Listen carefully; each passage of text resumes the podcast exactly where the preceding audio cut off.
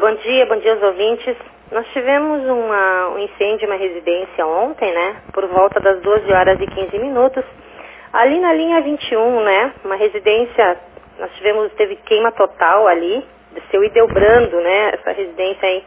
E houve queima total da residência e parte de uma residência que ficava ao lado, né? Segundo informações do próprio Ideobrando lá, era do genro dele, né? Então, deu queima parcial nessa casa aí, nessa residência. Infelizmente não conseguimos salvar muita coisa aí devido à proporção, né? Uma residência de, de madeira, na verdade é mista, né? Mas com grande parte de madeira, né?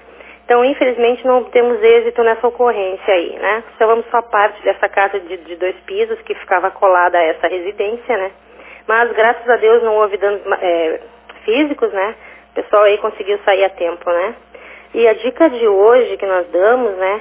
Na verdade, não é uma dica, é um pedido de ajuda para essa família, né? As pessoas que quiserem fazer doação, é, doar roupa, colchão, é, móveis, utensílios domésticos, por favor, nós estamos pedindo encarecidamente que as pessoas ajudem, né? Porque realmente não sobrou nada, eles perderam tudo.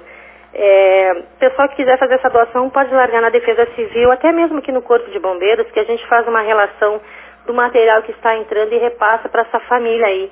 Né? Inclusive a esposa do Cedebrando, ela passou mal ontem, teve que ser interna, é, ir para o hospital, né? A princípio deu um mal súbito nela devido à tensão nervosa, né?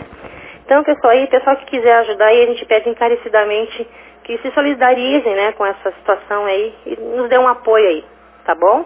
Esse é o nosso pedido de hoje. Um bom dia, um bom início de semana a todas e um bom trabalho.